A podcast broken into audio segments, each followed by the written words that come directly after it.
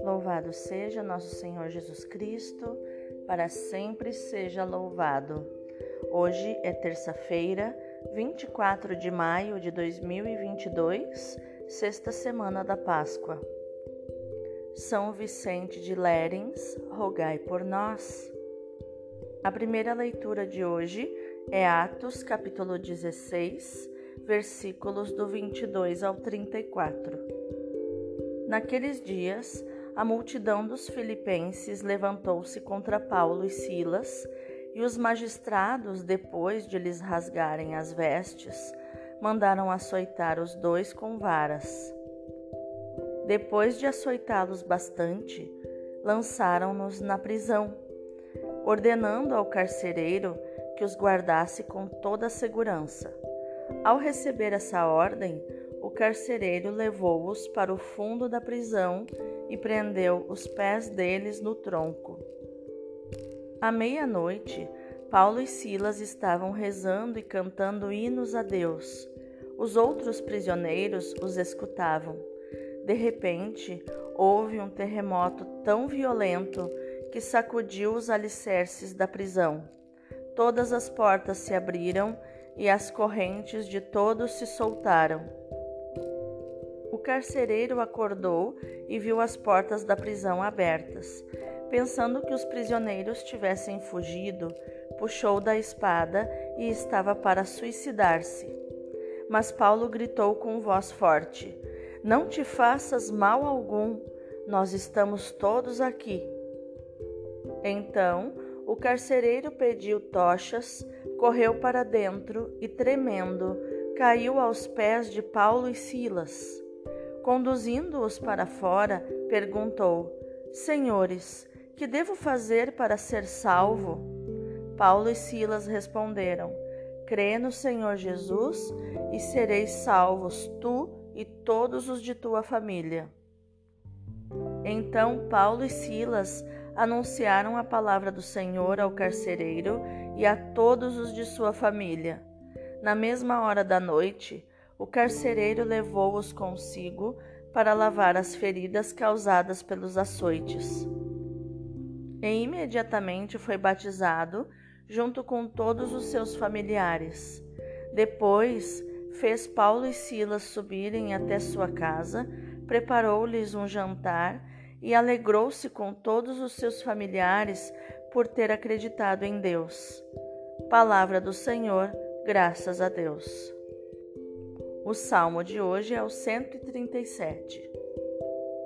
Ó Senhor, me estendeis o vosso braço e me ajudais. Ó Senhor, de coração eu vos dou graças, porque ouvistes as palavras dos meus lábios. Perante os vossos anjos vou cantar-vos, e ante o vosso templo vou prostrar-me. Eu agradeço vosso amor, vossa verdade, porque fizestes muito mais que prometestes. Naquele dia em que gritei, vós me escutastes e aumentastes o vigor da minha alma.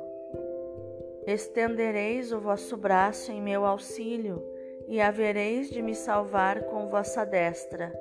Completai em mim a obra começada. Ó Senhor, vossa bondade é para sempre.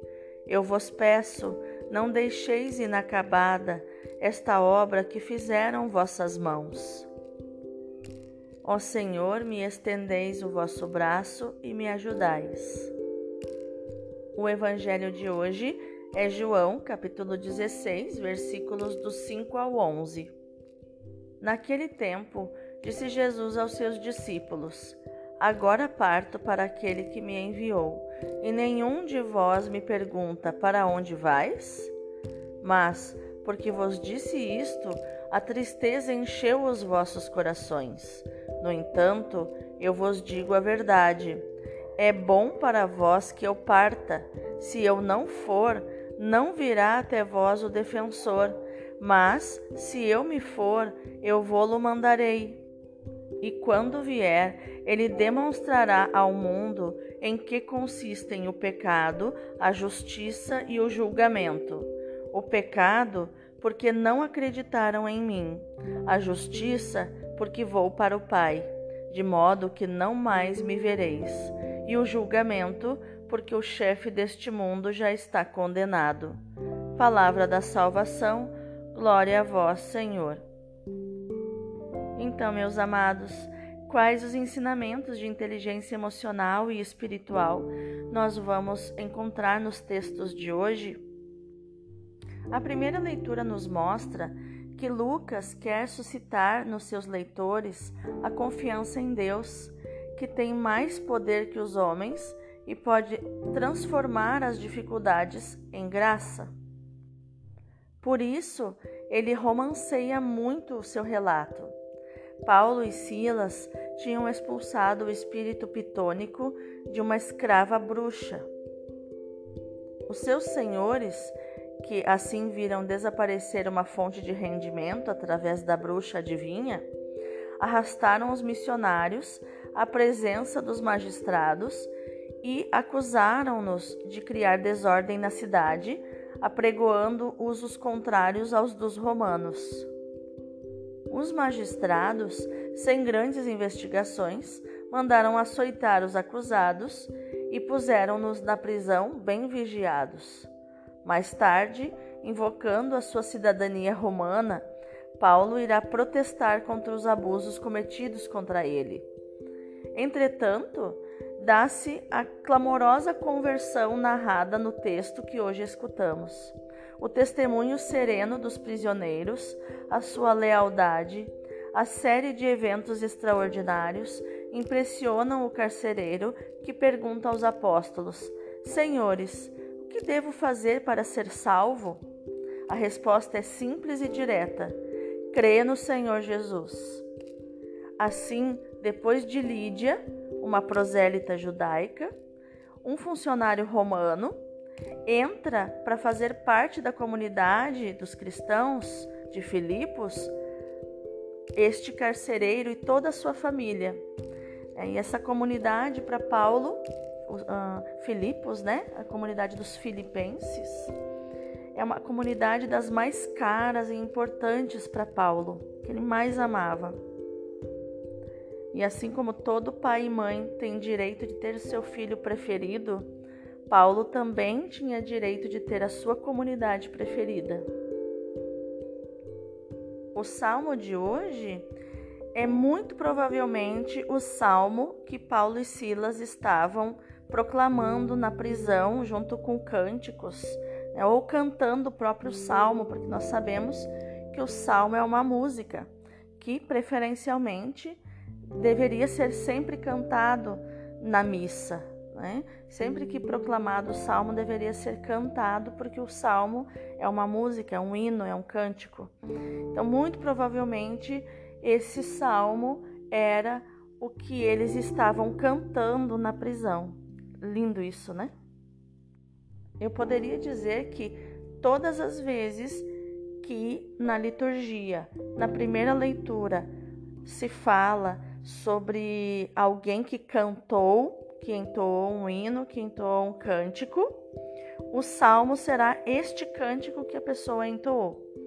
Então, o salmo de hoje é o cântico que Paulo e Silas cantaram na prisão né? ou muito provavelmente é, se a, se a palavra não, não diz com clareza isso, né? ou se não se segue na, no, na próprio, no próprio relato o salmo cantado, né? Se, a, se a Bíblia não menciona.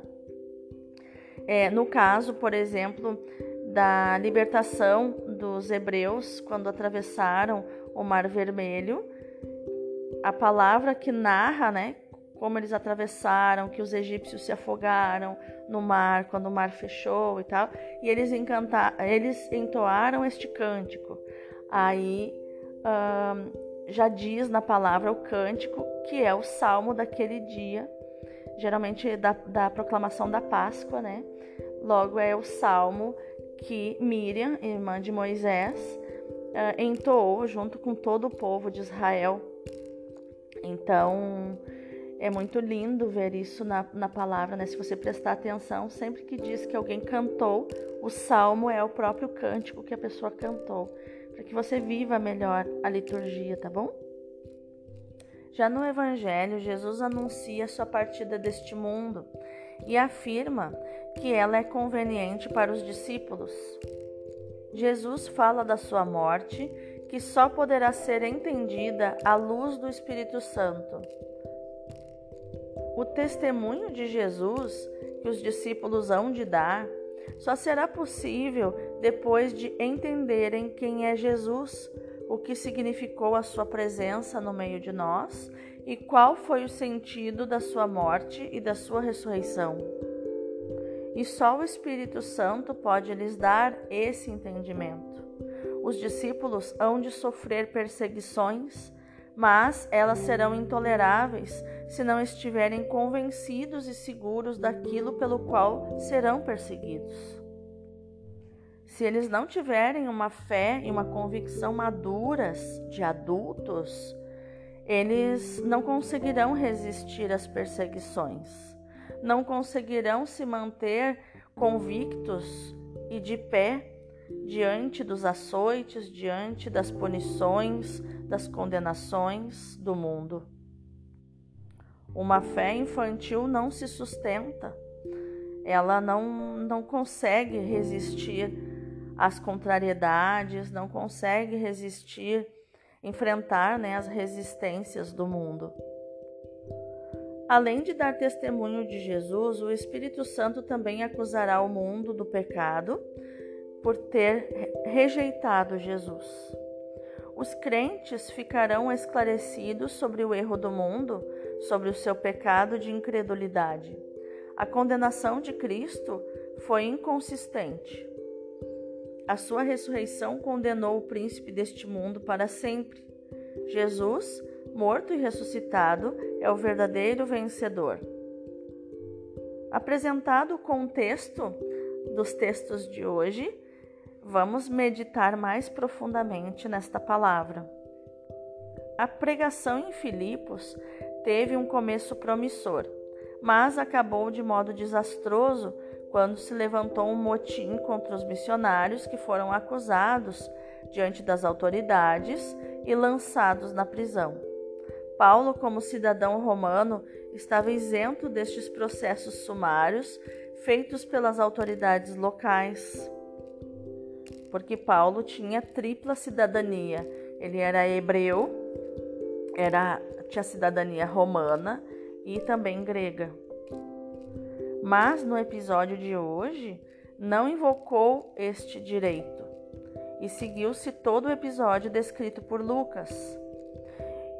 Enquanto Paulo e Silas cantam os louvores de Deus na prisão, muito provavelmente o salmo de hoje, né? Acontece um terremoto que escancara as portas da, da prisão.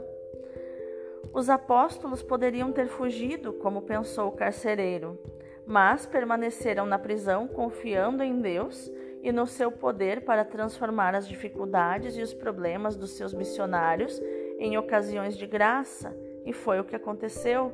O carcereiro converteu-se junto com toda a sua família.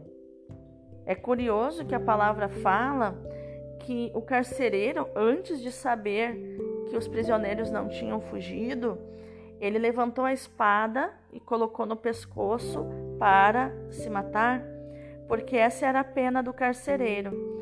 Se ele deixasse um prisioneiro fugir, ele deveria cumprir a pena no lugar desse prisioneiro. Então, logo, se todos fugissem, a sua pena seria a morte.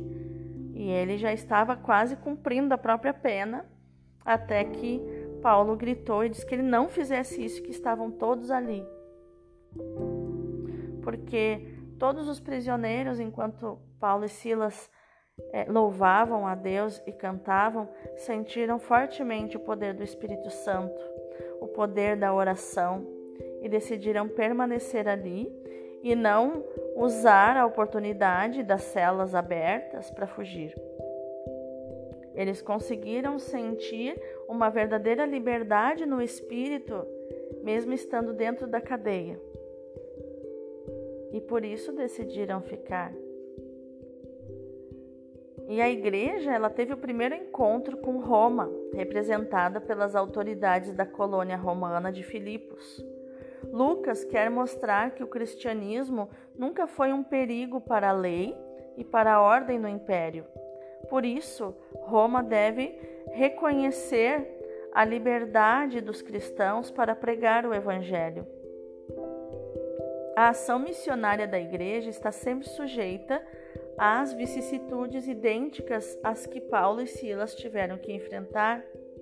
Mas a igreja precisa prosseguir a missão, confiando em Deus e no seu poder. A história da igreja nos mostra como Deus, pela persistência e pela fé dos missionários, faz maravilhas. Um dos exemplos disso foi um episódio que aconteceu na igreja que, que está em Moçambique e, e o que ela teve que enfrentar durante a guerra colonial durante os primeiros anos da independência do país. Não faltaram dificuldades de toda ordem, incluindo acusações de colaborar com uma ou com outra força durante a guerra colonial, ou de ser um instrumento do imperialismo depois da independência. Né? Mas a igreja não se deixou impressionar e permaneceu em nome da fidelidade a Deus e em nome da fidelidade ao povo ou o próprio exemplo desta guerra que estamos vendo entre a Rússia e a Ucrânia, né, também para colonizar novamente a Ucrânia, né? É, os missionários, as freiras, os conventos, onde os, os católicos continuaram lá para atender o povo, para permanecer no seu país, na sua terra de origem para trazer consolo e paz em meio à guerra. Esse é o notável papel da igreja que precisa ser reconhecido. O Evangelho nos faz ver como, enquanto o mundo condena os discípulos de Jesus, o Espírito Santo inverte a situação, revelando o verdadeiro ser do mundo, o seu erro, a sua nulidade. É uma luz que emerge no critério do juízo divino, diferente e até oposto ao do mundo. Perseguidos e condenados pelos tribunais do mundo, os discípulos podem julgar e condenar o mundo, enquanto esperam o juízo final, que revelará os termos exatos do entendimento divino. Precisamos muito hoje deste Espírito que reforça os corações, que torna evidentes as razões para crer, que dá coragem para nos opormos à mentalidade deste mundo cada vez mais seguro de si, mais sedutor. Precisamos, sobretudo, que o Espírito nos mostre que muitos setores do mundo mundano têm em si componentes diabólicos, que a batalha entre Cristo e o príncipe deste mundo continua e que somos chamados a participar dessa luta decisiva dentro de nós, entre nós e à nossa volta. Perceba que são três dimensões da nossa batalha contra o inimigo. Dentro de nós, a batalha interna contra as nossas, nossas emoções, nosso ímpeto, nossos sentimentos porque enganador é o coração humano, né? nem sempre o que sentimos é a realidade. A outra batalha, a segunda dimensão, é entre nós, de fazer valer a palavra de Deus é, entre nós cristãos, fortalecendo uns aos outros e nos corrigindo uns aos outros em amor. E a nossa volta, né, que é com o mundo é trazendo a verdade ao mundo. É verdade que todos somos criaturas frágeis, cansadas e fatigadas. Cansadas pela luta contra o mal, fatigadas pelo peso da nossa carne fraca e pelo peso das nossas culpas. Mas Cristo, com misericordiosa bondade, nos convida a ir até Ele para termos força na luta. Vinde a mim Todos vós que estáis cansados e oprimidos, eu os aliviarei. Aprendei de mim, que sou manso e humilde de coração, e achareis alívio, descanso para as vossas almas, pois o meu jugo é suave e o meu fardo é leve. Jesus nos diz em Mateus 11, do 28 ao 30. Ali no coração de Jesus encontramos descanso. Descanso para a nossa alma. No teu coração, Jesus, podemos descansar. A nossa luta contra o mal passa pelo, pelo anúncio do Evangelho, mas também pelo empenho em favor da justiça e da paz no mundo, da paz entre os homens. Isto é importante para as pessoas pobres e desprotegidas, mas também é importante para a igreja, frequentemente sentida como um corpo estranho no mundo, mas que se torna crível ela cria credibilidade quando se compromete seriamente em favor do ser humano e na luta pela sua libertação de todas as formas de opressão. Vamos orar? Vem, Espírito Santo, para que resistamos ao poder do mundo. Vê como somos fracos, como somos tímidos e como as razões do mundo avançam na conquista dos corações dos jovens e também dos menos jovens. Que poderemos fazer se não vieres em nosso auxílio? Os nossos argumentos passam ao lado de muitos dos nossos contemporâneos, sem nem lhes beliscar a couraça das seguranças em que põe a sua confiança. Sem o teu espírito, nos tornamos como o sal que não salga, como a luz que não ilumina. Sem o teu espírito, Senhor, corremos o risco de nos sentir defensores de uma causa perdida. Enche-nos do teu paráclito, do teu advogado, do teu arguente, do teu defensor, do teu consolador, para que não fujamos à luta, não fiquemos desarmados, não nos afoguemos no difuso paganismo que nos envolve. Faz-nos profetas críticos deste mundo, profetas entusiastas do teu mundo, da tua verdade. Amém. Vamos contemplar agora com todo amor os textos de hoje. Também neste ponto, nosso Senhor não nos deixará órfãos. Ele nos sustentará pelo seu Espírito. As provas virão e muito grandes. Estaremos à mercê do ódio do mundo e das perseguições. Mas não tenhamos medo, as perseguições não impedirão nem o cumprimento dos desígnios de Deus, nem o estabelecimento do seu reino. O Espírito Santo dará testemunho de nosso Senhor pela verdade que há de propagar e pelas obras que há de inspirar e nós, fortificados pelo Espírito Santo, daremos também testemunho de nosso Senhor, pregando a verdade e suportando por ela todas as provas e contradições. Devemos ser os instrumentos do Espírito Santo para a renovação do mundo. Encontraremos nele todos os socorros necessários para cumprirmos dignamente a nossa missão apostólica nos fortificará na verdade, no zelo e na paciência. A oração será o canal da nossa força.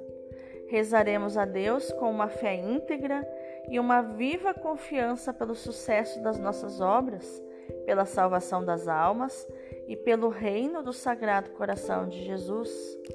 Pedi e recebereis, diz a nós nosso Senhor, e a vossa alegria será completa Pedi em meu nome com a ajuda do Espírito Santo.